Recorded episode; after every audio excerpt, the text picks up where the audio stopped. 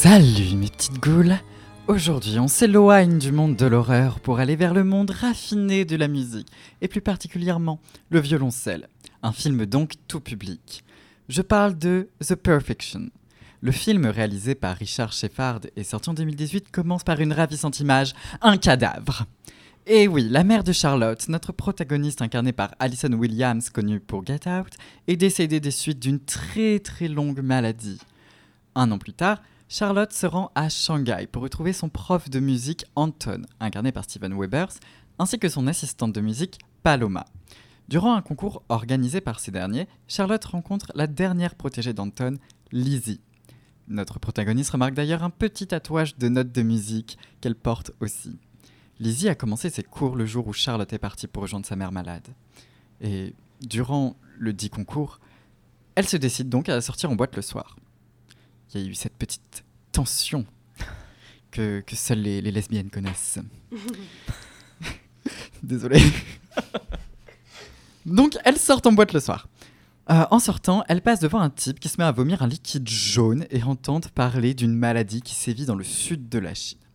En rentrant de boîte, elles boivent comme si c'était le dernier jour de leur vie et font l'amour comme des bêtes affamées et assoiffées.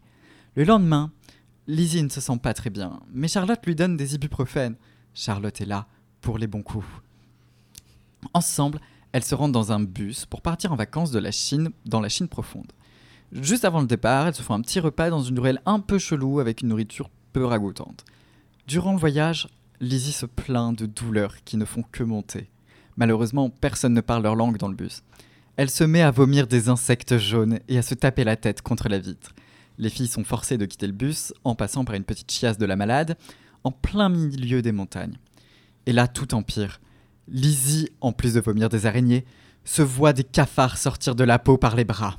Une seule solution. Charlotte lui donne un couteau de boucher et avec beaucoup d'entrain, que seul que Freud pourrait qualifier de pulsion sexuelle BDSM refoulée, notre malade agrippe le couteau et se tranche la main d'un coup sec.